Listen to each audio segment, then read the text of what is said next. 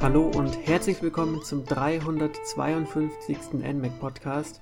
Heute reden wir über eine ganz besondere Spielereihe, nämlich über Resident Evil, was schon längst überfällig ist. Denn draußen wird es kälter, mit der Kälte kommt die Dunkelheit und passend für diese Horrorstimmung und passend zu Halloween haben wir uns auch im Podcast gedacht, dass wir in den nächsten Wochen ein bisschen über Horrorspiele reden. Angefangen jetzt mit dem ersten Franchise-Podcast zu Resident Evil. Und mit dabei ist heute der Michael vom Continuum Magazin und ich denke, du bist auch ein großer Fan der Reihe. Ja, hallo erstmal und äh, ja, absolut. Bin, ich möchte nicht sagen groß geworden mit der Reihe, aber ich bin dann doch äh, ziemlich reingekippt. Äh, ist ja doch ein 18-Plus-Spiel, sag ich mal. Und vor allem bei Resident Evil habe ich es dann doch nicht, ähm, nicht am Radar gehabt als, als Teenager. Ja, das ist sehr interessant. Die meisten haben ja schon Horrorspiele weit vor dem 18. Geburtstag gespielt. Zumindest nach Erzählungen immer. Und ja, wir können auch vielleicht noch zum Disclaimer sagen, dass wir zwar beide Fans sind natürlich, aber es gibt immer Leute, die sich besser auskennen und auch der Podcast hat natürlich keinen Anspruch auf Vollständigkeit. Und nur kurz zur Einordnung, wir wollen heute über den ersten Teil reden, sowie zum wohl sehr bekannten Remake des ersten Teils und zum Abschluss noch über Resident Evil Zero, was ja auch gut zum ersten Teil passt als Prequel. Aber zur Einordnung nochmal kurz, was ist denn der erste Teil, den du gespielt hast? Oder was war denn dein erster Kontakt zu Resident Evil? Das war tatsächlich erst Resident Evil 4 äh, auf dem GameCube. Damals noch als Exklusivtitel angekündigt. Und äh, ja, es hat mir ein Freund eigentlich empfohlen, der gemeint hat, ja, Resident Evil generell sehr gut, aber der vierte Teil revolutioniert natürlich die, die ganze Videospielbranche. Der hat einfach ähm, sehr einflussreiche Erneuerungen gehabt. Beste Beispiel ist natürlich die Over-the-Shoulder-Camera. Und das habe ich dann sehr genossen. Also bin ein großer Fan nach wie vor, finde auch, dass der vierte Teil der beste Horror-Teil ist dieser Reihe. Äh, Sage ich extra dazu, weil mm, die, die Serie ist dann ja irgendwie ins Actionlastige abgedriftet. Und würde das jedem empfehlen, der ja der Resident Evil 4 noch nicht gespielt hat. Und erst dann bin ich eigentlich ähm, Resident Evil 5 und dann zurück zu den PlayStation-Teilen. Äh, wobei mir einfällt, dass ich natürlich passend zum, zum heutigen Podcast Resident Evil natürlich auch am Nintendo DS gespielt habe. Da hat es mir aber nicht gefallen. Äh, ganz einfach die, die Panzersteuerung, die, die packe ich bis heute nicht. Oha. Und ich habe jedes Remake quasi versucht und äh, keine hat wirklich die, die äh, absolut, ja, weiß nicht, äh, umgänglichste Steuerung geboten, bis zum tatsächlichen Remake-Remake, das ich weiß nicht, vor zwei oder drei Jahren erschienen ist. Äh, und dort hat man dann tatsächlich eine gescheite Steuerung gehabt und, und da bin ich dann auch in, in Resident Evil und Resident Evil Zero reingekippt und ja, die gibt es ja auch auf der Switch, von daher passt das heute perfekt. Wie schaut es bei dir aus? Ja, also ich habe tatsächlich mit dem ersten Teil angefangen, aber nicht irgendwie auf der Playstation oder so, sondern tatsächlich mit dem Nintendo DS-Teil, den du gerade erwähnt hast. Mhm. Und zwar war ich, ich glaube, so 16 oder so, hatte nie einen Teil gespielt und hatte dann halt Zugriff auf dieses Spiel. Und am Anfang war ich ein bisschen verwirrt, auch wegen der Steuerung und wegen vielen Elementen, die ich halt damals so noch nicht kannte. Aber irgendwann hat es Klick gemacht und dann habe ich es auch gerne durchgespielt. Ich musste immer wieder neu anfangen, weil es schon nicht so einfach war am Anfang. Aber es zeigt einfach, dass auch Resident Evil, finde ich, auf dem DS bei mir zumindest gut funktioniert hat obwohl es jetzt eigentlich jetzt nicht äh, unbedingt ein gutes Handheld-Spiel ist. Es hat auch absurde Features auf dem DS, so mit Mikrofon und Touchscreen-Einbindung, die aus heutiger Perspektive eigentlich total schnickschnack sind, aber damals habe ich es einfach akzeptiert und zum Beispiel man muss dann irgendwie einen wiederbeleben und dann ins Mikrofon pusten und hat so kleine Messerkämpfe mit dem Touchscreen und so. Das ist eigentlich totaler Quatsch, aber irgendwie fand ich es damals cool. Und erst danach habe ich dann die anderen Teile nachgeholt. Aber du hast schon die Panzersteuerung erwähnt und ich denke, das wird auch später noch zur Sprache kommen.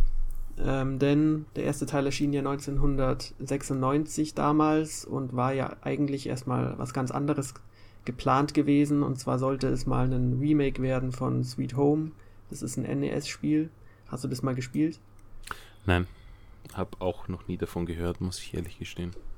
Genau, das, ist, das sind auch immer so Anekdoten, da hört man mal, ja, das basiert auf Sweet Home, ich kenne es auch nicht, sieht auch ganz anders aus, sieht ein bisschen aus wie so ein Rollenspiel.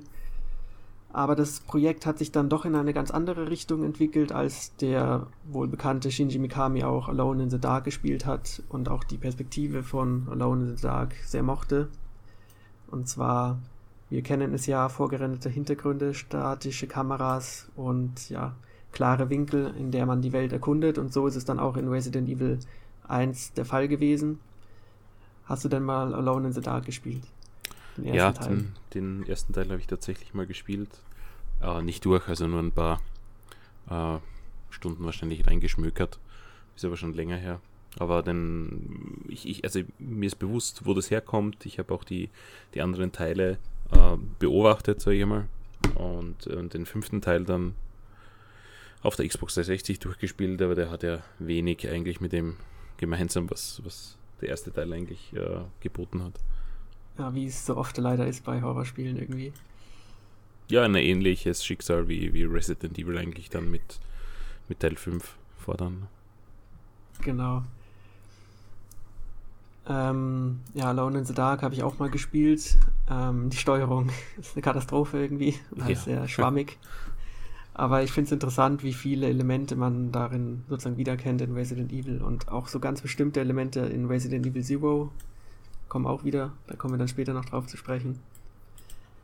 Aber Resident Evil dann für die PlayStation erschienen und war, obwohl man es jetzt nicht erwartet hat, doch ein ziemlich großer Erfolg und hat ja auch so ein bisschen den Begriff Survival Horror geprägt oder zumindest im Mainstream war das ja schon ein großer Eintrag für ja, Horrorspiele und hat sich auch ein bisschen zur Etablierung des Begriffs beigetragen, weil auch damals dann Spiele sozusagen als Resident Evil-artig oder Resident Evil-Spiel bezeichnet wurden. Dann gab es ja sehr viele Spiele, die vorgerenderte Hintergründe hatten. Heute sagt man alles ist wie Dark Souls.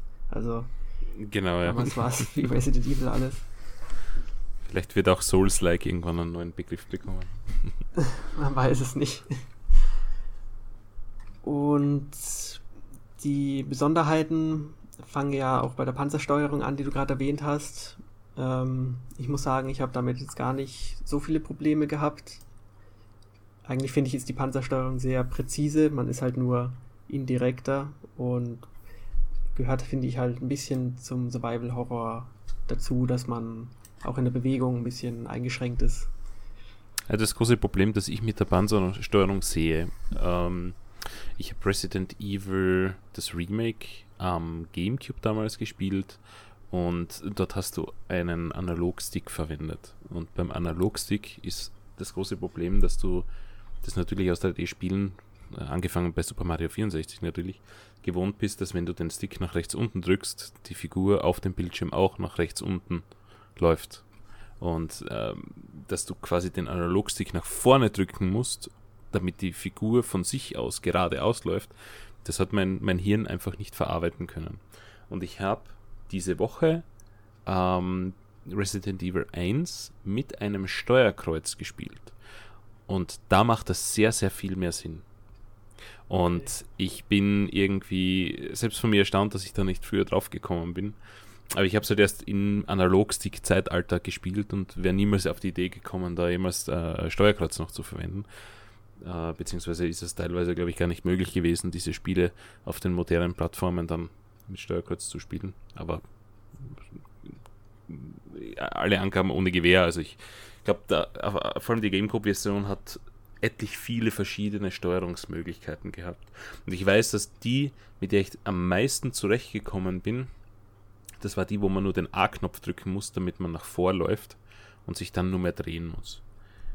Also das hat bei mir am besten funktioniert. Aber es war halt trotzdem eine Katastrophe. Also Panzersteuerung und das hat ja nicht nur Resident Evil, das haben ja einige andere Spiele dann auch noch gehabt. Äh, furchtbar. Also ich bin, bin wirklich froh, dass sie das irgendwie ausrotten haben lassen. und, und ja, das denk, nicht zum Trend geworden ist. Tatsächlich, tatsächlich nur Gewöhnung, wie du es gesagt hast. Ja, mit Steuerkreuz ähm, habe ich echt wenige Probleme damit gehabt.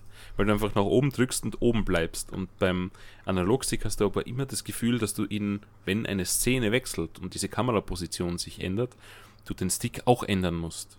Und dann. Das Lustige ist, ich habe genau das gegenteilige Problem und zwar gibt es ja die neue Steuerung, also ja. beim Remake auf der PlayStation 4 zum Beispiel. Und wenn sich die Szene dann wechselt, fühlt sich für mich falsch an, wenn ich in eine andere Richtung drücke als, also es wechselt, man muss man ja umgreifen sozusagen. Ja, ich weiß, was du meinst. Und dann das jiggelt der Charakter irgendwie so kurz in der Gegend rum und irgendwie sind halt andere wahrscheinlich Gewöhnungen, aber es gibt dir die Optionen und dafür sind sie ja da. Ich weiß absolut, was du meinst und ich finde, das ist das geringste Übel.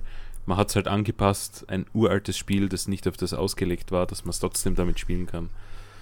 Ich finde es genau. trotzdem gut, weil so Leute wie ich einfach jetzt auch das Spiel endlich genießen haben können. Und du sagst PlayStation 4, also es gibt es ja auch auf der Switch. Genau. Und, und äh, dort ist ja auch diese neue Steuerung drin ist ja auch ein bisschen zum Trend geworden, dass Resident Evil fast auf alles portiert wurde. Also vor allem der vierte Teil, aber auch die alten Teile sind auf fast allen Plattformen erhältlich, auch auf der Switch inzwischen.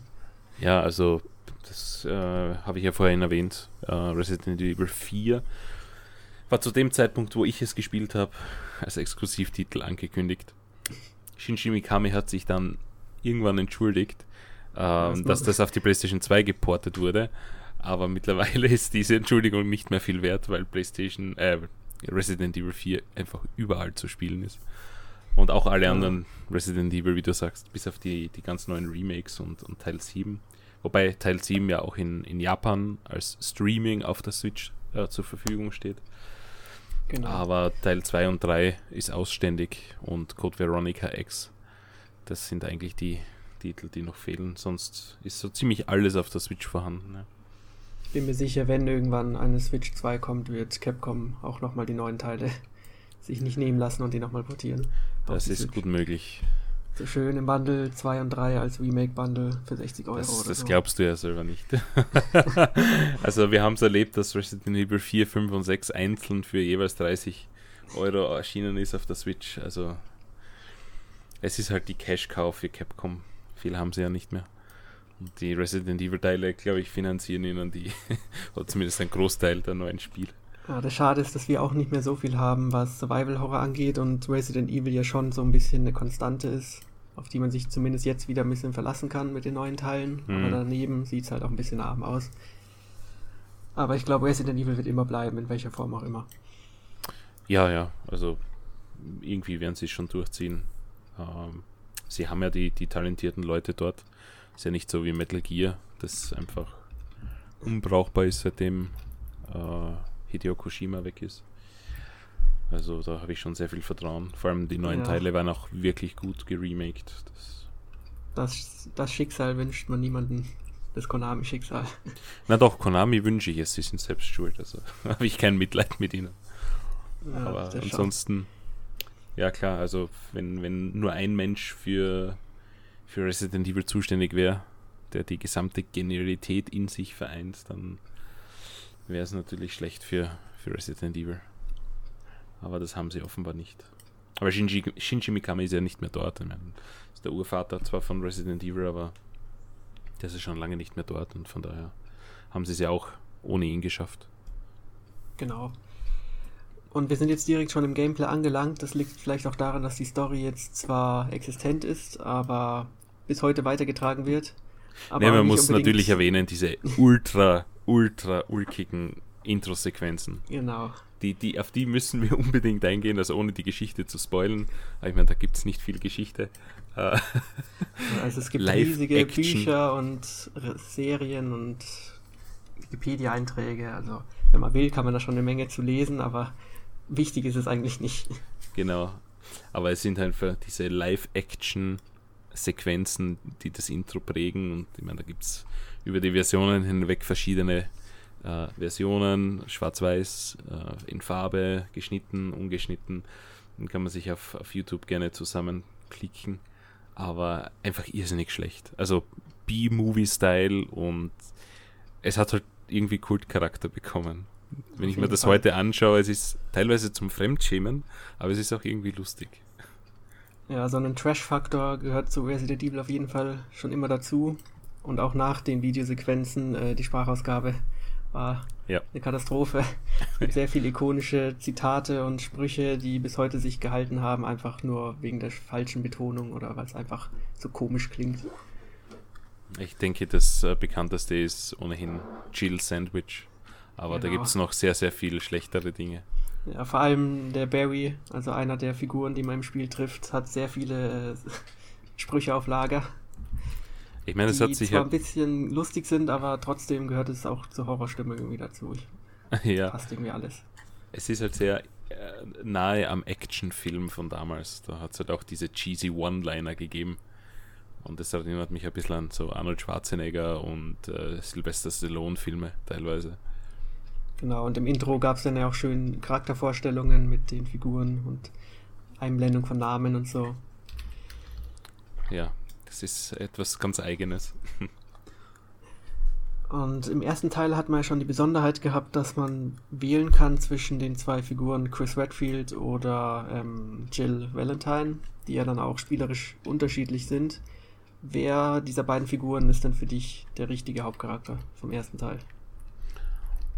Also. Wen hast du am liebsten ausgewählt? Ich habe prinzipiell immer nur äh, Chris genommen, weil, weil ich einfach meistens männliche Charakter, äh, Charaktere gespielt habe. Ich wusste auch bis vor kurzem nicht, dass die tatsächlich sich unterscheiden. Also vom Schwierigkeitsgrad. Äh, Chris ist ja da der Schwierige und Jill die, die leichte Option äh, wird ja auch in der europäischen Version nicht angepriesen. Das ist ja etwas, was ähm, auf dem Weg zu uns verloren gegangen ist.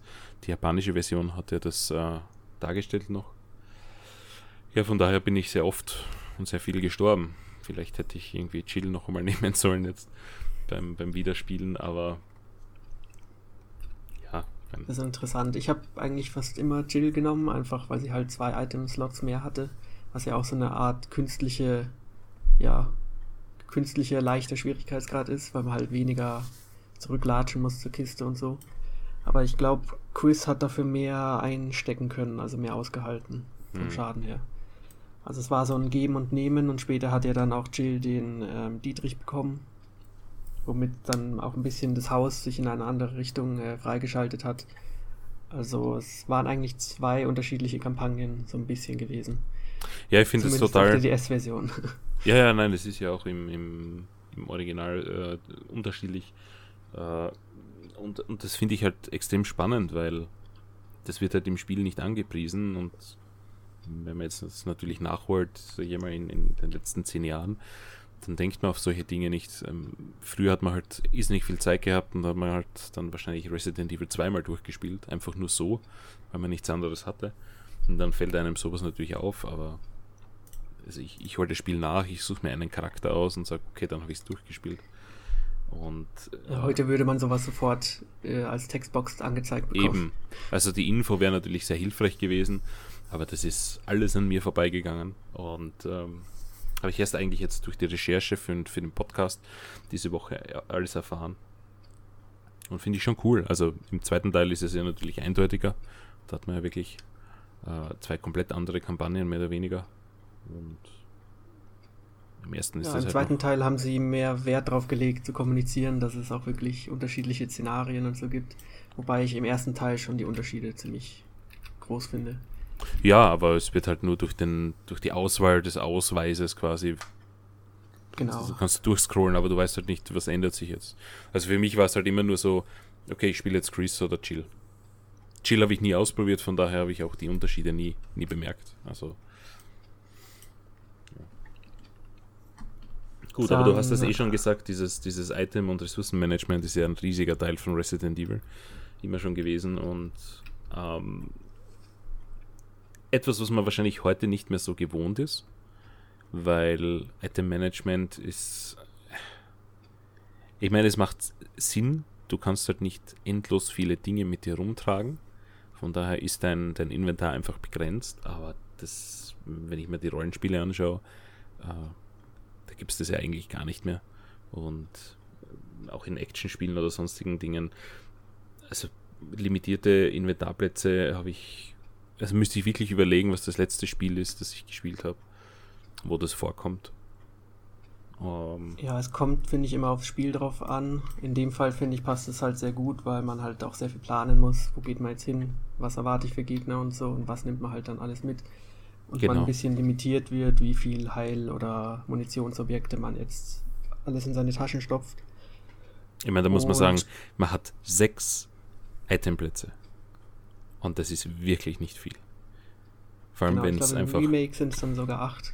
Ja, da haben sie es ein bisschen äh, leichter gemacht, aber.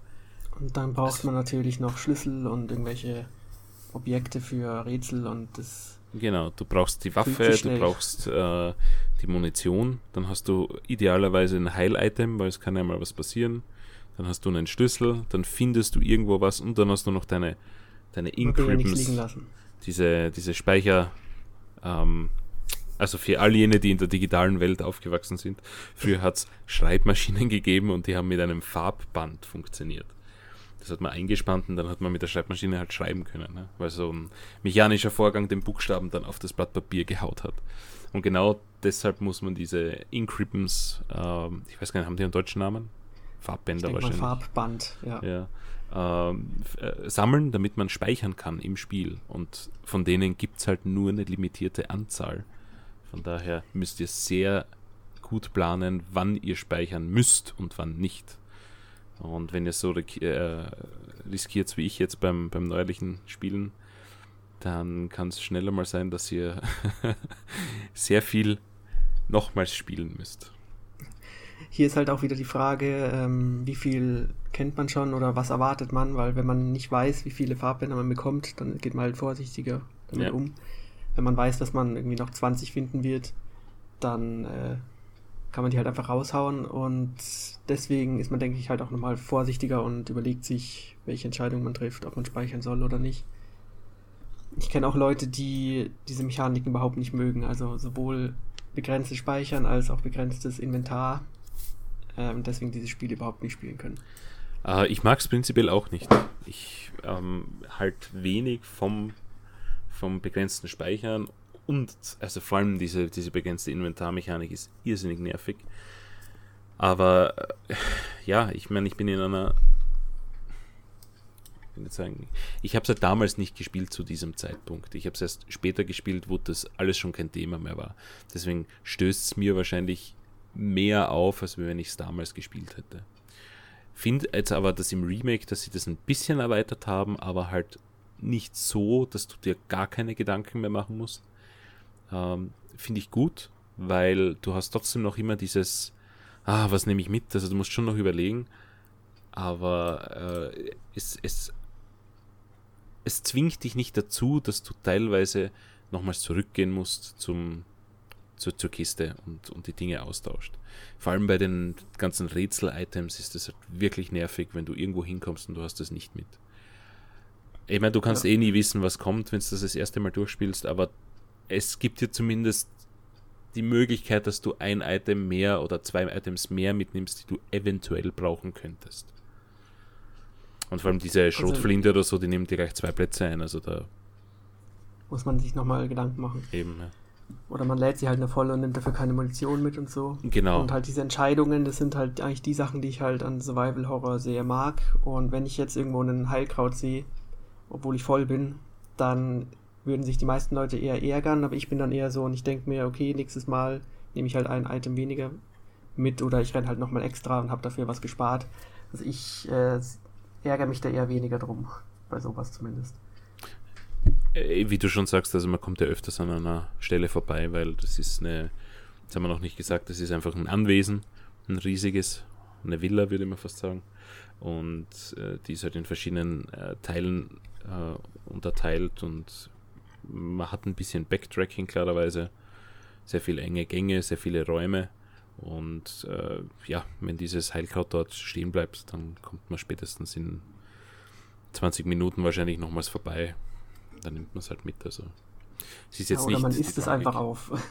oder man isst es, ja. Das sind halt dann die Entscheidungen, die man treffen muss. Denn wir haben ja noch gar nicht über die Gegner geredet, aber es ist, denke ich, klar, dass man Resident Evil direkt mit Zombies verbindet. wohl der klassischste Zombie, den man sich vorstellen kann. Langsam, schlürfend und vergammelt. Genau. Und der ist zwar langsam, aber man ist ja selbst auch jetzt nicht wirklich sehr stark, wenn man sich wehren will. Also auch das Schießen braucht seine Zeit. Und die Gegner halten auch gerne mal fünf bis acht Kugeln aus. Und das kann trotzdem sehr nervend aufreibend sein, wenn man auf einen Gegner schießt und nicht weiß, ob er gleich umkippt oder ob man lieber noch einen Schritt zurückgehen sollte und so. Ja, und dazu kommt die Panzersteuerung, die das Ganze beklemmender macht nochmals. Und genau, natürlich. Man ist nicht schneller als der Zombie. Ja, und natürlich auch die, die Anzahl der Kugeln, wie du schon sagst. Also Munition ist in Resident Evil Spielen wirklich wertvoll. Und da überlege ich mir halt zweimal, ob ich fünf Kugeln da reinballern möchte oder nicht. Dann versuche ich halt vorbeizurennen, dann erwischt er mich eventuell, dann äh, wird wieder meine Gesundheit äh, geht nach unten, habe ich dann ein Heilkraut mit und so. Also es ist schon ein, ein gutes Konzept und eine gute Umsetzung, äh, muss auch ich als, als massiver Kritiker von diesen Mechaniken äh, eingestehen, weil du sehr viel mehr planen musst und sehr viel mehr vorsichtiger sein. Und ein einzelner Zombie kann einfach deinen Tod bedeuten und du hast einfach Respekt vor diesem Zombie. Und das macht das Spiel Exakt. ausgezeichnet gut. Und Informationen sind, wie du schon meintest, eigentlich der Schlüssel, weil wenn du weißt, dort ist ein Zombie, dann kannst du ihn entweder umgehen oder gehst vielleicht einen anderen Weg. Oder wenn du dich gut auskennst mit den Mechaniken, versuchst du ihn so ein bisschen zu locken und versuchst ihn drum zu gehen, aber wenn man halt zu geizig ist mit der Munition, wird man halt gebissen. Also es ist immer ein Hin und Her. Genau. Später gibt es dann natürlich Gegner, die nicht so langsam sind und vielleicht auch mal mit einem Schlag einem den Kopf abhauen, so wie die bekannten Hunter. Mhm. Und da sollte man dann halt schon Schrotflintenmunition parat haben. Ja, also je weiter man fortschreitet, desto intensiver wird das Erlebnis. Und Damals auf der Playstation hatte man ja auch noch Zeit, sich ein bisschen Gedanken zu machen während den ganzen Türanimationen. Und damals noch als Ladezeit zwischen den einzelnen Räumen sind sie heute in den meisten Teilen halt auch noch da, obwohl sie jetzt auf der PlayStation 4 wahrscheinlich nicht nötig wären. Ähm, aber trotzdem finde ich diese kurze Pause zum Durchatmen gar nicht so schlecht. Und wenn man sich mal kurz kurz in sich kehrt und überlegt, okay, welcher Raum wartet jetzt auf mich, auf welche Seite muss ich achten und sowas. Das finde ich eigentlich gar nicht so schlecht, so als kurze Entspannung zwischen den Anspannungen. Muss man dazu sagen, dass die äh, Switch-Ports ein bisschen, genau. ein bisschen nachhängen bei diesen Animationen. Also da braucht es länger zu laden, als die, die Animation ist. Aber es ist jetzt kein Beinbruch. Aber sie kaschieren die Ladezeiten nicht mehr so schön, wie sie es auf allen anderen Konsolen gemacht haben. Ich habe gehört, die Switch-Version von Resident Evil Zero soll da sehr schlimm sein mit den Ladezeiten. Vor allem am Anfang im Spiel sind die Räume sehr klein und die Ladezeiten trotzdem sehr lang. Das kann schon nervig sein, wenn man was vergisst und wieder zurück muss und so. Ja, also Zero ist da das größere Übel, aber äh, es ist jetzt kein Spielverderber. Nee. Genau. Dann ähm, würde ich gerne noch mal kurz zum Leveldesign kommen. Wie du schon gesagt hast, mhm. es hängt ja alles zusammen. Es ist ja die große Villa mit dann noch einem Garten und einem Gartenhaus. Später natürlich ein Labor. Es gibt immer ein Labor in Resident Evil. und das Schöne am ersten Teil, finde ich, ist, dass alles halt zusammenhängt und man auch gezwungen wird, sozusagen auch mal wieder zurückzukehren in die einzelnen Gebiete. Und da verändert sich ein bisschen was und dann kommen neue Gegner. Das ist in dieser Form, in diesem Umfang eigentlich nicht mehr ähm, der Fall in Resident Evil. Also in Zero gehen sie noch ein bisschen in die Richtung, aber die neuen Teile sind da alle schon ein bisschen reduzierter oder linearer, auch Teil 2 und 3. Und ich weiß nicht, wie wichtig dir das Leveldesign in diesen Gebieten ist oder ob du woanders äh, Wert drauf legst. Also das Leveldesign von Teil 1 ist mir sehr positiv in Erinnerung, weil ich auf solche Dinge schon achte. Ich habe auch selbst äh, immer Spiele programmiert und, und rumgetüftelt. Also Game Design und Level Design sind für mich schon Aspekte, die, die mir auffallen, wenn sie gut sind. Ähm, und vor allem im ersten Teil die, die Aufteilung der Rätsel und wo man gewisse Items bekommt, wo man sich hingeben muss, wie oft man an gewissen äh, Punkten vorbeikommt, welche, welche Pfade dann teilweise auch abgeblockt sind oder man die nur aus einer Richtung irgendwie betreten kann. Das ist schon alles sehr gut gelöst in diesem Spiel. Äh, Zero war da Ja, kommen wir dann eh später dazu. Ist, äh, war nicht ganz auf Paar mit, mit Resident Evil 1, aber ja.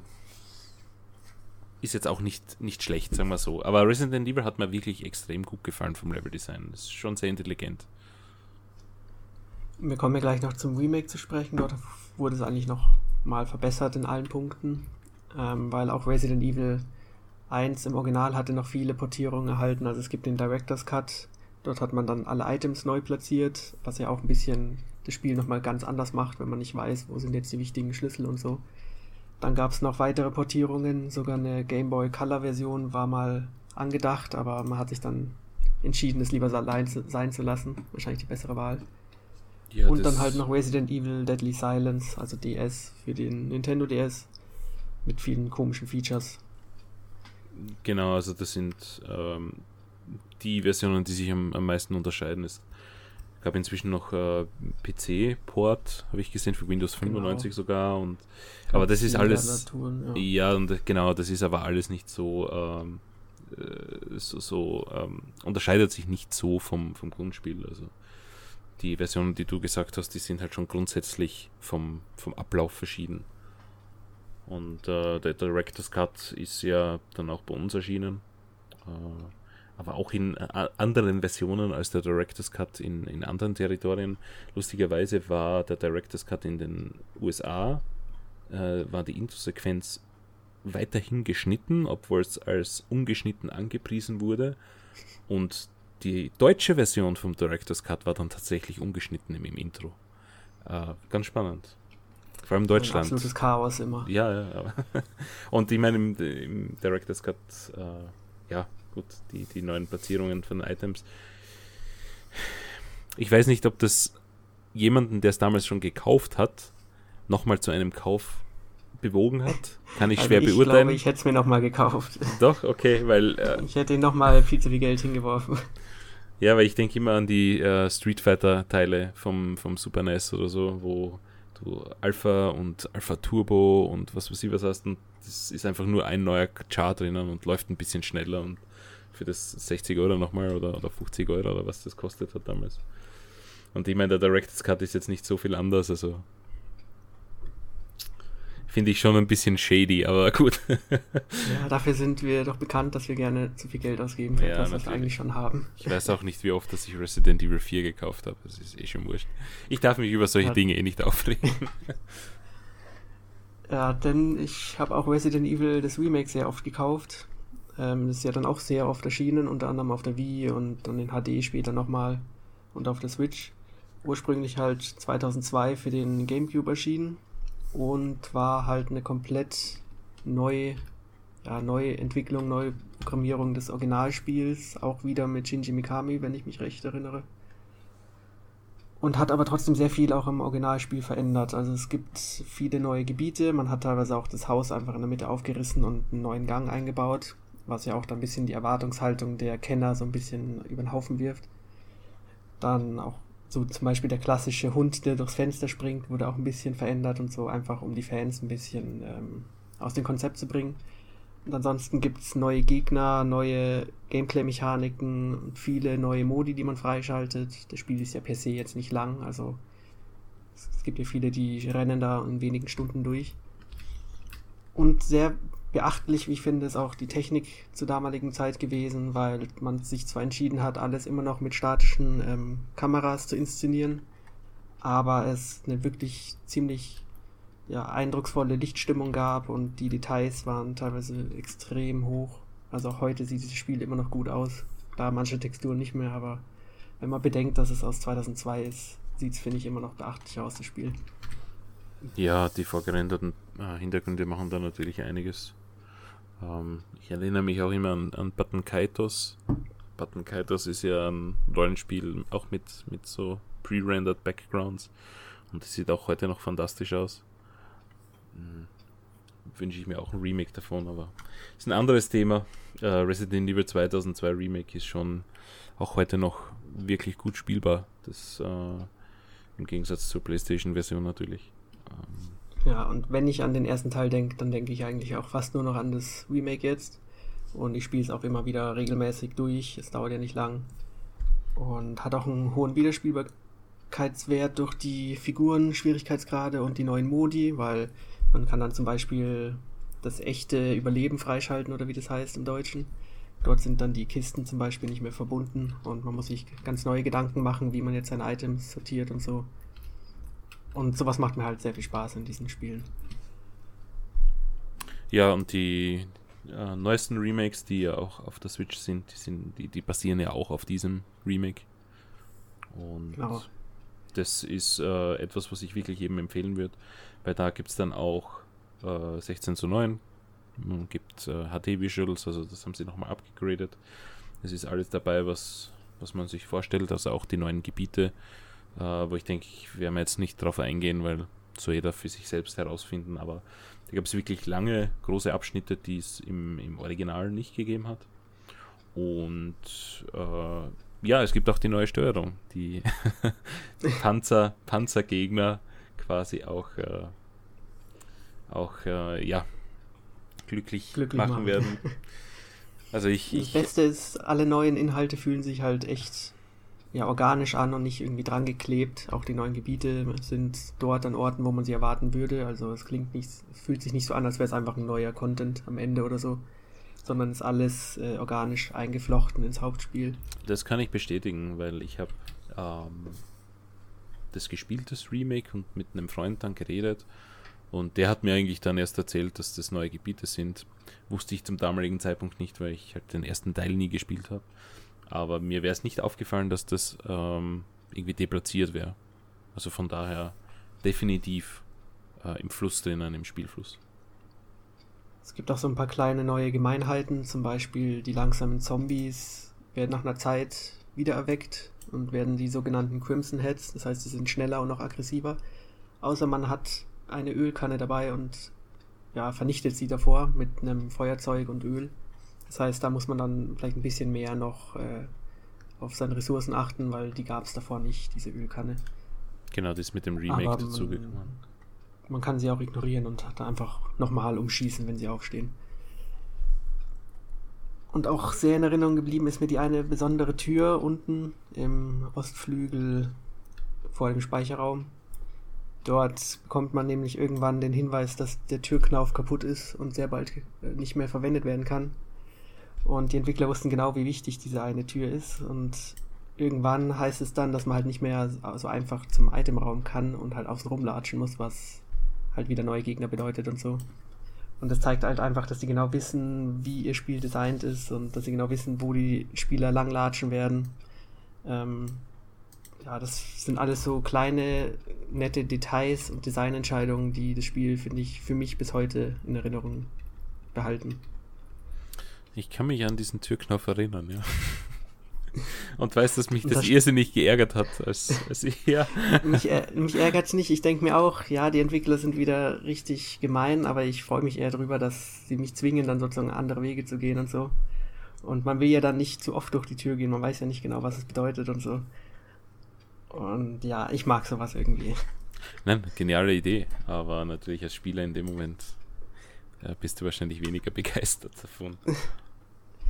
Ja, also ist so ähnlich wie bei Dark Souls vielleicht, wo manche Leute dann sagen, nee, sie spielen es nicht mehr weiter, weil es ihnen zu, zu spielerunfreundlich ist oder so.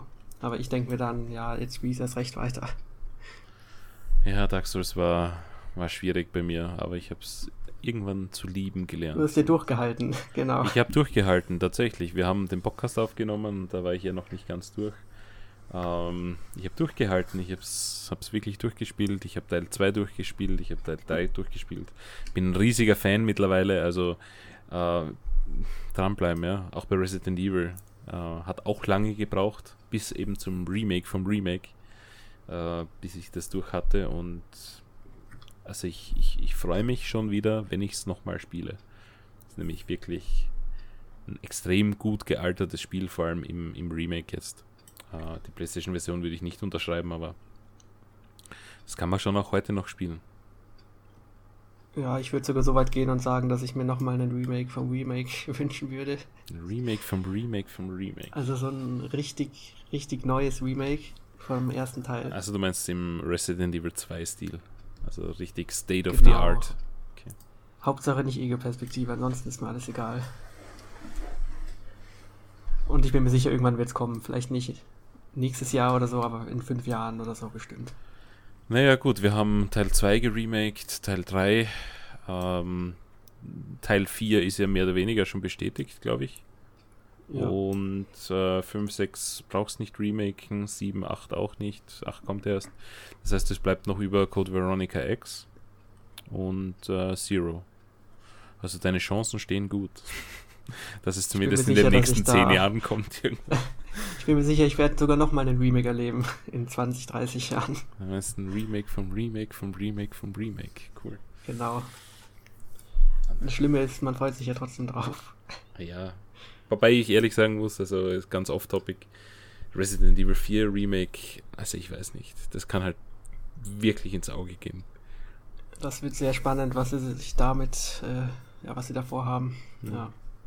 Vor allem das Original spielt sich ja heute noch extrem gut und gibt keinen Grund eigentlich. Ich habe es erst gespielt kürzlich, ähm, also vor, vor ich glaube fünf Jahren war das noch einmal.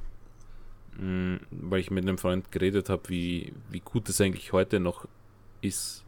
Und dann habe ich es nochmal eingelegt und, und war überrascht, dass es noch besser ist, als ich es in Erinnerung hatte. Aber ja, es ist halt schon ein Kultspiel und, und da haben sie echt viel richtig gemacht. Und ich meine, das war auch wegweisend für die, für die weiteren Spiele in dieser Branche. Und ja, es ist halt so wie einen alten Film noch einmal neu machen. Es kann halt meistens nicht gut gehen. Aber ich. Ich, ich meine, Teil 3, das Remake war ja auch schon so, so halb gar nur ja. mehr. äh, deswegen. So also na, nach dem zweiten Teil hätte ich gesagt, ja, bitte. Da habe ich ja auch gesagt, ja, bitte einen Teil 3. Aber nach dem Teil 3 muss ich ehrlich sagen, also wenn Teil 4 Remake, dann ganz oder gar nicht. Und, und keinen Blödsinn einbauen und nichts rausschneiden und. Nee. Also das, das, die Burg wird halt rausgeschnitten, weil das geht halt nicht mehr. Also, na, Und äh, dafür gibt es halt eine, eine Kanalisation oder so. Na, auf keinen Fall. Also, gut, aber das ist ein anderes Thema, dieses Resident Evil 3 Remake und, und ähm, was uns da Ja, es kann ja auch sein, erwartet. dass das Remake vom vierten Teil was komplett anderes wird, was wir gar nicht erwarten. Also irgendwie äh, eine ganz andere Richtung geht, auch wieder neu sozusagen. Das wäre dann auch ganz interessant. Genau. Aber genug jetzt äh, von, von diesen ganzen Was wäre wenn, hätte ich gesagt. Schauen wir mal ähm, Resident Evil Zero uns genau an, weil das ist ja eigentlich genau. ein Spiel, das ein Prequel ist, also die Vorgeschichte zu Resident Evil erzählt, aber erst am GameCube erschienen ist und äh, ich glaube, der vierte Teil war zu dem damaligen Zeitpunkt. Also definitiv, wenn man, wenn man ähm, das Remake nicht dazu rechnet. Ich bin mir jetzt noch nicht sicher, wann Code Veronica X war. Das weiß ich auch nicht genau. Ich weiß nur, dass äh, Resident Evil Zero halt auch noch im selben Jahr wie Remake erschienen ist. Mit einem Abstand von einem halben Jahr ungefähr. Und vielleicht das auch einer der Gründe ist, warum die Leute dann irgendwann genug hatten von dieser Art von Spiel. Ja, die Übersättigung kann ich verstehen dann. Ja. Ähm, ja, Resident Evil Zero ist mm, prinzipiell nicht so verschieden, würde ich einmal behaupten, vom, vom Grund, von der, also von der Grundidee, äh, von der Ausführung dann schon. Äh, startet er in einem Zug äh, mit zwei Charakteren, einmal den, den Barry, nein, äh, Billy heißt er, und dann einmal die Rebecca. Und äh, das Besondere an den Charakteren ist, dass man die trennen kann und jeden dann quasi einzeln spielt. Also man wechselt immer zwischen diesen Charakteren hin und her. Und äh, das führt ein bisschen die Idee von Resident Evil 2 weiter, wo man ja auch schon zwei Charaktere gehabt hat, aber die halt nie wirklich selbst gesteuert hat. Zur gleichen Zeit. Ne? Genau. Heute wäre das ein, wahrscheinlich ein Koop-Spiel. Damals war es halt ein Singleplayer-Spiel und eine der Figuren wurde halt vom Computer übernommen. Oder man hat ihn halt auch mitgeschleppt. Genau. Ähm, besonders ist auch, dass sie sich gegen die Itemkisten entschieden haben und stattdessen alle Items sozusagen jederzeit aus dem Inventar auf den Boden gelegt werden konnten. Das sorgt dann dafür, dass man zwar nicht zurück zur Kiste muss, aber halt irgendwo anders zurück, wenn man irgendwo ein Item übersehen hat. Und es war manchmal ein bisschen ungelenk, wenn man alle seine Items auf dem Boden hatte und dann musste man einrangieren mit der Panzersteuerung, um jetzt diese kleine Munitionspaket aufzuheben und so. Das war manchmal ein bisschen nervig.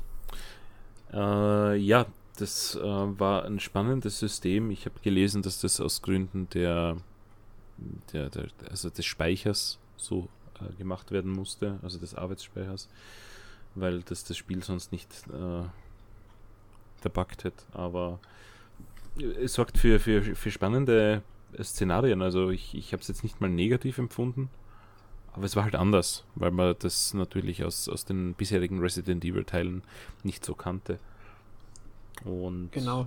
Ja. Und es zwingt halt auch die Entwickler dazu, jedes, jeden Raum zu jeder Zeit wieder zugänglich zu machen.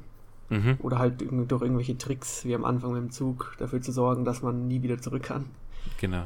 Und äh, bis zu einem gewissen Punkt war es, fand ich auch ganz interessant. Ich habe halt, wie ich so bin, alle Items natürlich in der Eingangshalle des Herrenhauses abgelegt, sozusagen als zentrale Kiste. Ja, nicht nur du. Aber später kommen die Entwickler halt auf die Idee und sagen, ja, du brauchst jetzt einen speziellen Gegenstand und wenn du nicht mehr weißt, wo du bist, wo der ist, musst du halt zurücklatschen. Also es gibt natürlich auch wieder sowas wie einen Greifhaken oder so. Manchmal war das ein bisschen nervig. Ja, es war jetzt nicht die, die ultimative Lösung, aber ähm, war trotzdem okay. Also ich, ich habe es jetzt nicht gehasst, so mal so, weil ich habe es ja doch durchgespielt. Ähm, spannend äh, war vielleicht, dass das Spiel ursprünglich für den Nintendo 64 gedacht war. Und äh, zwar für das Nintendo 64 Disk Drive.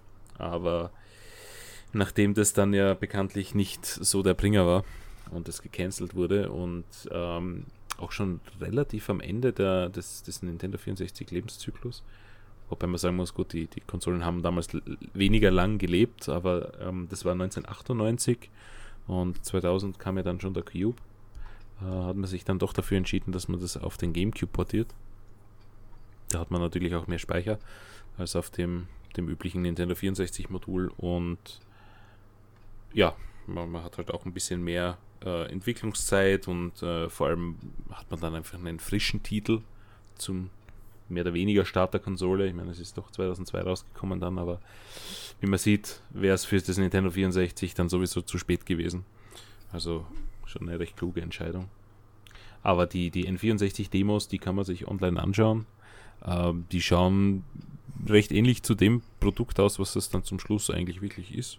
Also vor allem diese Zugszene und dann ein bisschen das, das äh, äh, Anwesen wieder und ja, spannend. Also, dass sich da nicht viel getan hat. Ich hätte mir gedacht, das hätten sie nämlich komplett ge gecancelt und dann einfach neu gemacht.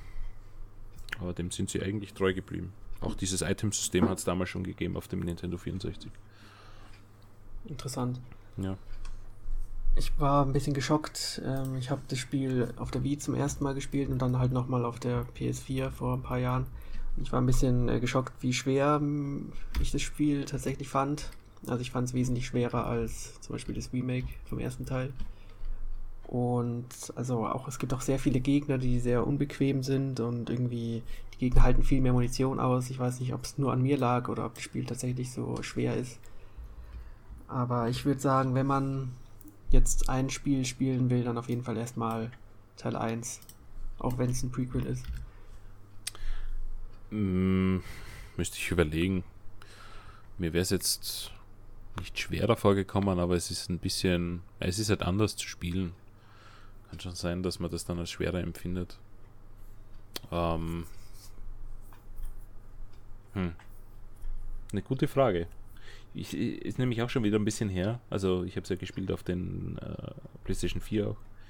Auf der, der Switch habe ich es noch nicht gespielt, aber ich plane es noch einmal zu spielen, beide. Äh, bin ich gespannt, ob, ob sich das auch niederschlägt bei mir, dann dieser Eindruck. Vielleicht liegt es auch daran, dass ich immer mit Rebecca gespielt habe, weil angeblich ist Billy auch ein bisschen stärker, also wie Chris so ein bisschen. Und seine, seine Kugeln machen vielleicht auch mehr Schaden, da bin ich mir nicht ganz sicher. Aber bei mir war Billy immer der Packesel. äh, kann natürlich sein, weil ich habe immer nur die beiden männlichen Protagonisten gespielt. Ich werde es vielleicht fürs neuerliche Durchspielen mal mit den weiblichen probieren. Okay. Ja, und dann, ähm, was mir auch aufgefallen ist, ist, dass das Spiel doch ein bisschen zu lang ist am Schluss. Also das letzte Gebiet war dann nicht mehr so der Hit. Das hat, hat man irgendwie damals, als man noch ein bisschen jünger war, ignoriert, aber ich fand es dann schon sehr nervig, als ich es vor zwei Jahren nochmal nachgeholt habe. Ja, es ist insgesamt nicht, nicht, ganz so rund wie jetzt der erste Teil alles. Ich wollte gerade sagen, es war halt nicht so ähm, cool wie das, das Remake vom, vom ersten Teil, wo das alles ein bisschen homogener war. Ich meine, da hat man natürlich ein fertiges Spiel gehabt, man hat das geremaked und da war es halt ein neues Spiel. Hat halt nicht ganz so hinge hingehaut, aber ich glaube, Resident Evil Zero ist ja auch jetzt nicht so beliebt in der Fanbase, oder? Nee, also leider nicht. Ich mag es trotzdem eigentlich schon, bis auf die paar Punkte. Aber ich glaube, es ist eher weiter unten. Ja. Zusammen mit Code Veronica. Ich meine, gut, Resident Evil 2 ist natürlich weit oben und, und der Dreier, weiß ich nicht, wo der steht, aber der Dreier ist ja auch ein relativ kurzes Spiel. Äh, gut, die Code Veronica Geschichte, die habe ich nie gespielt. Und ab Teil 4 ist es ja dann sowieso anders. Also da wird es ja weniger Survival Horror, da wird es ja mehr actionlastig. Ich, deswegen würde ich ja die ganzen Resident Evil Spiele auch immer trennen. So vor Teil 4 und nach Teil 4. Wobei man dann eigentlich ja. sagen muss, nach Teil 5. Also steht 4 eigentlich alleine für sich da irgendwie. Nee, man sagt ja oder so. Ja. Und ab 7 ist sowieso wieder alles anders. Ja. Mal sehen, wo wir noch hinkommen. Ja, schauen wir mal. Also der 8er schaut dann eh wieder so wie der 7 aus. Also eh, eh gute Spiele, aber ich habe keine Ahnung, was die mit Resident Evil zu tun haben. Ich bin der Überzeugung, dass die nur Resident Evil aufgeklatscht haben, damit sich's verkauft. Hat funktioniert, aber ich meine.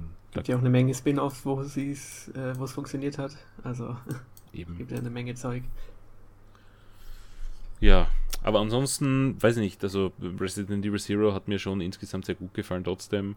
Äh, waren auch spannende Gegner, ähm, spannendes System von, von ähm, diesem ganzen Inventarzeug.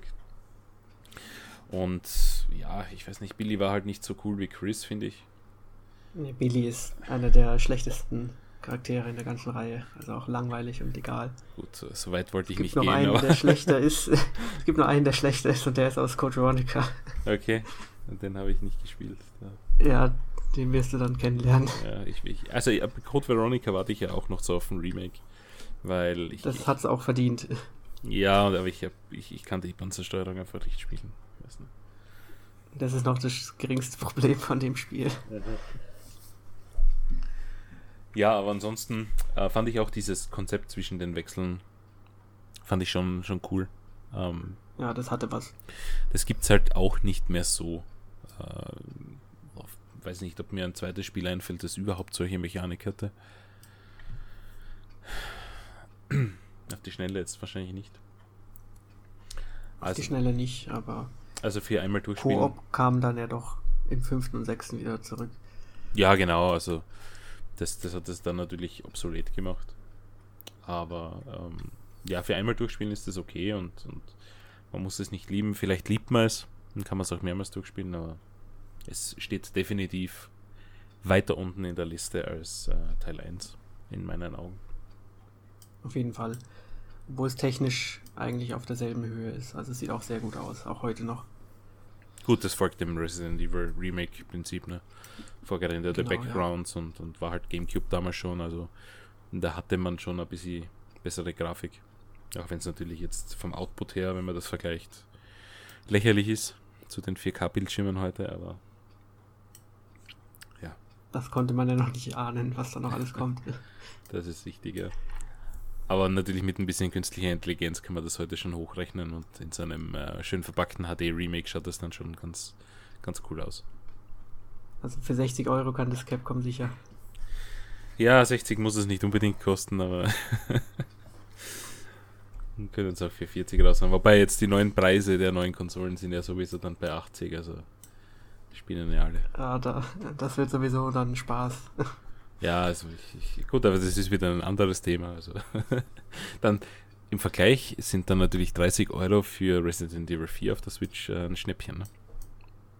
Also hat Capcom genau. fast alles richtig gemacht in dem Sinn. Die wussten schon Bescheid. Wahrscheinlich, ja. Und ich denke, wir haben erstmal genug über Resident Evil geredet. Es ist natürlich auch der Plan, dann im nächsten Podcast über Teil 2, 3 und Code Veronica zu reden. Die hängen ja auch sehr gut zusammen. Vor dem großen Bruch mit Teil 4. Und bis dahin frage ich dich erstmal, was hast du denn sonst noch gespielt die Woche? Achso, wollten wir nicht noch die, die Frage beantworten, welches der besten dieser drei Spiele nach dem heutigen Standard so, ist? Ja, also ich bin mir eigentlich sehr sicher, dass es Remake 1 ist. Hauptsächlich, weil es eins meiner Lieblingsspiele ist, aber ich finde es auch im Vergleich stärker als die anderen beiden. Remake 1 vom GameCube, sagst du.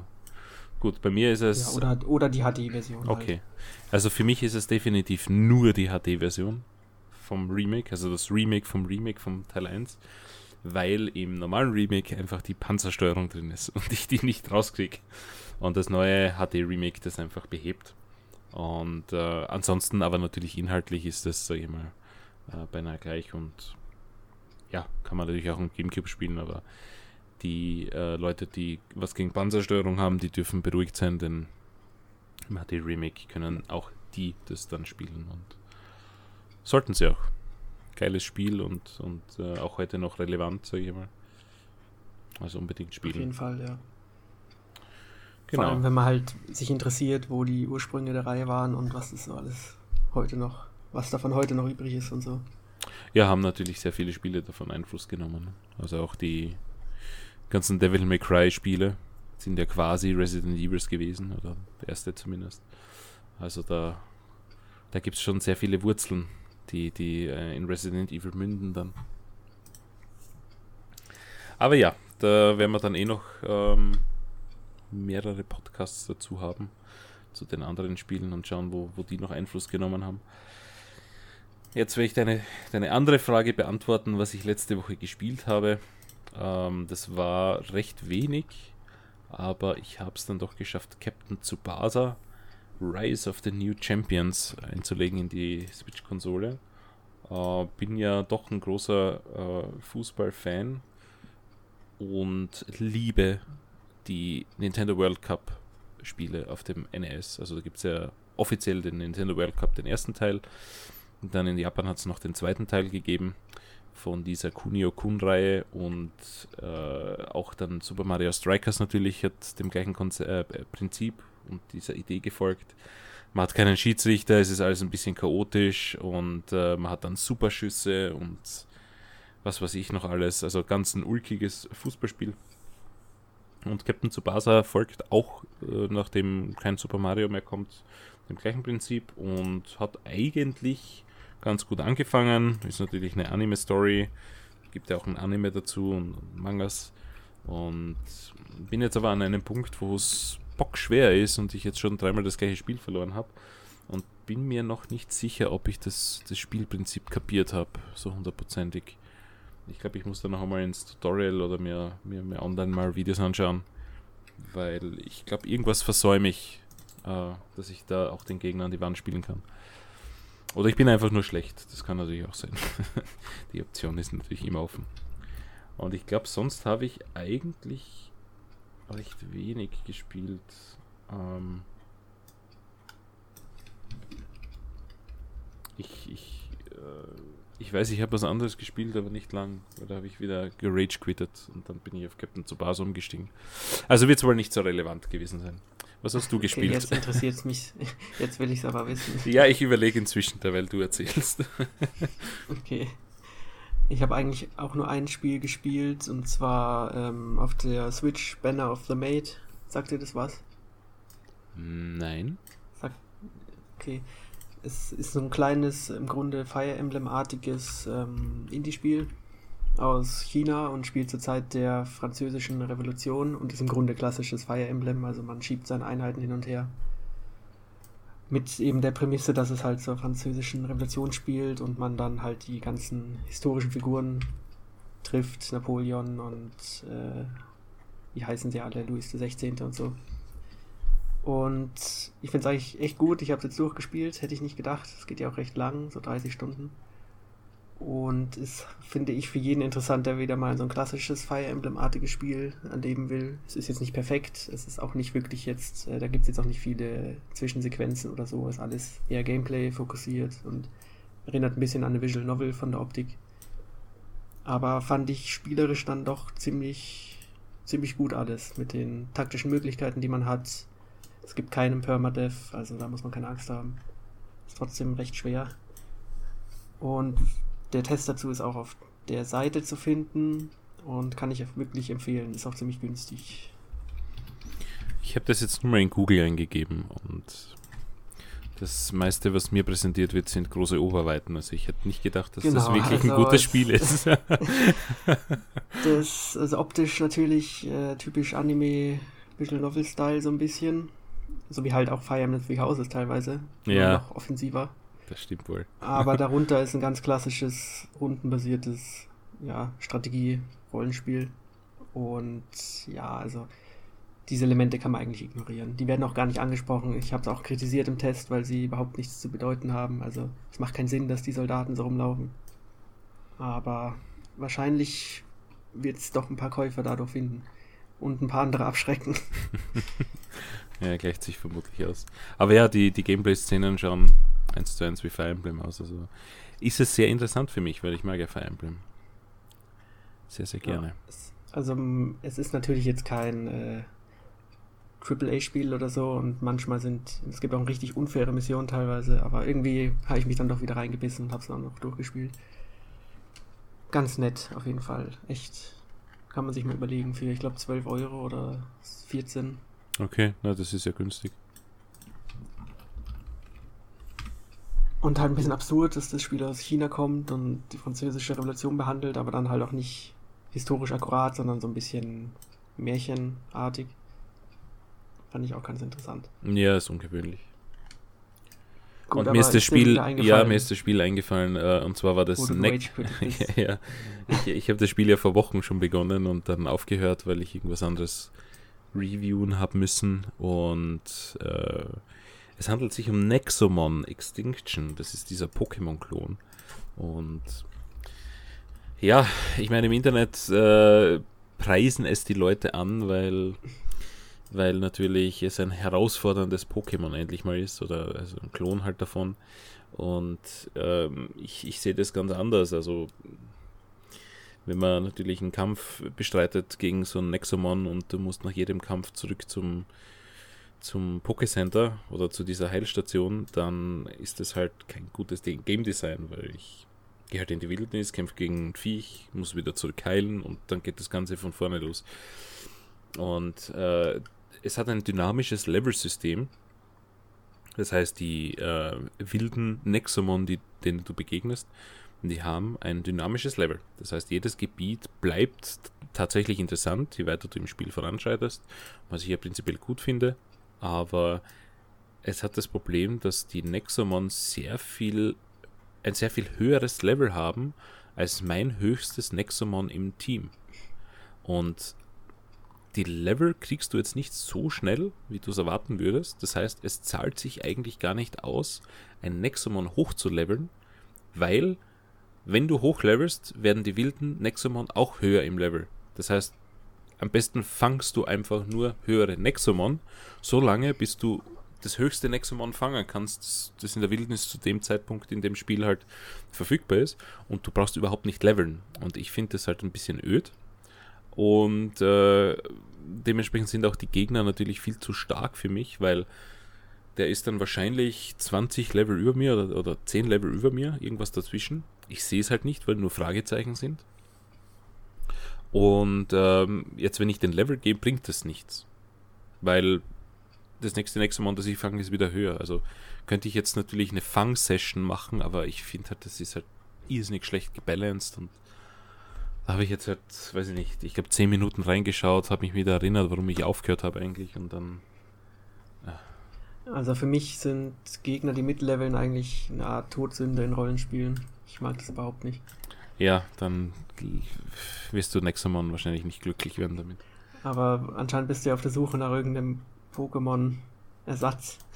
Ja, es ist. Da gibt es ja einige in letzter Zeit irgendwie. Ja, ja, also Nexomon hat ja prinzipiell gut angefangen. Also schon, schon, schon ein interessantes Spiel. Äh, irrsinnig viele Nexomon zu fangen, interessante Gebiete, ähm, die Kämpfe, ja, es ist halt was Frisches. Du kennst halt die ganzen Pokémon schon, die ganzen Attacken und das ist halt alles neu dort. Ich meine, das ist eigentlich der zweite Teil. Es hat ja schon Nexomon gegeben am PC, aber. Oder ich glaube sogar am Smartphone. Und äh, Extinction ist jetzt der zweite Teil, der sehr vieles sehr gut macht und sehr vieles auch besser als der erste Teil. Aber das halt ein Konzept ist, wo sie eh noch rumpatchen. Also ich glaube, die haben jetzt vier oder fünf Patches rausgehaut, weil halt massive Kritik wegen diesem System gekommen ist, auch von den Reviewern, die das gleiche bemängeln wie ich äh, im Internet. Und, und ja, ich, ich glaube, sie müssen halt auch lernen, wo dieser, dieser Mittelweg ist wo man dann quasi beide Seiten, also die, die es zu schwer finden und die, die es zu leicht finden, das Pokémon oder, oder generell dort einfach diesen roten Faden finden. Ähm, ich habe dann auch Temtem ausprobiert inzwischen. Das ist ja dieses äh, Pokémon-Klon MMO-RPG. Da bin ich halt irgendwie nicht so äh, weit gekommen, weil es natürlich ein PC-Game ist und ich halt nicht der PC-Gamer bin. Also solange es nicht auf der Switch ist, spiele ich es eigentlich recht selten. Äh, war jetzt aber auch vielversprechend, sage ich mal. Hat auch interessante Konzepte, die teilweise eh von Nexamon auch übernommen wurden. Also keine, keine Angriffspunkte mehr, sondern Ausdauer und so. Ja, Temtem spielst halt immer mit zwei äh, Temtem und nicht solo. Ist auch ein anderes Konzept dann, weil du ganz andere Taktiken einsetzen kannst und überlegen musst, welche, welche äh, stellst du zusammen, welche Temtem, die halt harmonieren miteinander. Aber ja, ich meine, nachdem Pokémon die Hauptreihe einfach für mich persönlich äh, stagniert und, und einfach äh, Schwert also bei weitem nicht das Nonplusultra dieser Reihe waren. Ich finde Schwert und Schild die schlechtesten Teile überhaupt aus der ganzen Pokémon-Franchise. Ähm, Aber du freust dich doch sicher schon auf das zweite DLC-Paket oder etwa nicht? Ich habe den DLC nicht gekauft, weil ich einfach gegen DLCs bin, aber äh, es ist ein anderes Thema wieder. Vielleicht werde ich es spielen in dieser Complete Edition. Äh, sollte, sollte Nintendo mir ein, ein Review-Muster schicken, wovon ich ausgehe, dann werde ich auch das noch einmal erleben. Aber ähm, ja, nachdem Pokémon einfach nachgelassen hat, suche ich mir Ersatz. Da hast du voll, vollkommen recht. Und ich bin ja, über. Ich bin mal sehr gespannt, was so nächstes Jahr erscheint von Pokémon. ja, ich bin also für jeden, für jeden Tipp, für jeden Hinweis, für die Empfehlung natürlich dankbar. Äh, also gerne auch in die Kommentare schreiben, dann werde ich diese, diese Alternativen zu meiner Pokémon-Sucht mal ausprobieren. Ich habe gehört, diese neuen Digimon-Spiele sollen gar nicht so schlecht sein, aber ich habe nie was davon gespielt. Oh. Also ich, ich, ich werde mich dazu jetzt nicht äußern, weil da bräuchte man einen eigenen Podcast wahrscheinlich drüber. Also ich finde find die Digimon-Spiele generell einfach sehr uninteressant, weil ich würde sie gern mögen, aber ich, ich mag sie einfach nicht. Das das ist mir einfach zu. Weiß nicht. Also die Serie war cool, die Serie ist wirklich interessant und, und da kann man auch mitfiebern, aber die Spiele sind halt. Die haben halt nicht dieses Feeling von der Serie. Und ja, keine Ahnung. Also dieses Digimon Adventure Remake, das hat irgendwie gut angefangen, aber du verbringst 95% der Zeit in Menüs, damit du deine Digimon trainierst, mit denen du dann einmal kämpfen gehst, bevor sie dann sterben und du neue Digimon züchten musst. Also das ist doch auch unbalanced ohne Ende. Da, boah, da könnte ich mich aufregen. Na, ich höre auf. Leider nicht gespielt. Der beste Tipp ist sowieso, die alten Teile einfach nochmal zu spielen. Ja, die spielen sich halt auch gleich wie dieses Adventure, aber. Ich meine von Pokémon jetzt. Ach so, ja, ja, Schöne Pokémon. Nostalgie schwelgen. Ja, bitte Hardgold und Soul Silver spielen und, und äh, glücklich werden. Das sind meine Lieblingsteile und die sind schon echt gut. Und auch gut gealtert. Ja. Aber ansonsten hast du nichts mehr gespielt?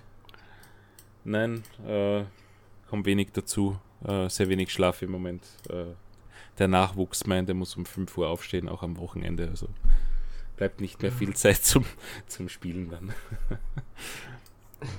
Schon sehr äh, eifrig in der Früh.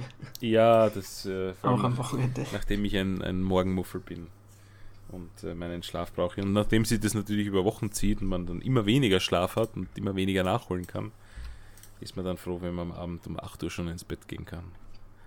Das verstehe ich. Ja. Früher habe ich halt bis 2 in der Früh gespielt. Jetzt äh, gehe ich halt um 8 Uhr schlafen. Ich werde halt alt. Ne? Na, es kommt sicher wieder irgendwann. ja. in 20 Jahren, wenn die Kinder dann außer Haus sind. ich dachte eher so in drei Jahren oder so. Äh, schauen wir mal. Ich hoff's. Also was auf jeden Fall wiederkommt, ist ein neuer Podcast nächste Woche, denn dort geht es dann um die Castlevania-Reihe, auch in Form eines Franchise-Podcasts und ich denke, da bist du vielleicht auch dabei. Sollte mich nicht oh. äh, der Schnupfen dahin raffen bis nächste Woche, dann ja. Gut, neben dir auf jeden Fall noch Erik und Alex, das sind denke ich die Experten, was Castlevania angeht. Und die Woche darauf wird es dann wieder um ein wahrscheinlich Horrorthema gehen. Da könnt ihr euch auch darauf freuen. Bis dahin bedanke ich mich bei euch beim Zuhören und bis dann. Ciao. Ebenfalls Dankeschön und bis zum nächsten Mal. Tschüss.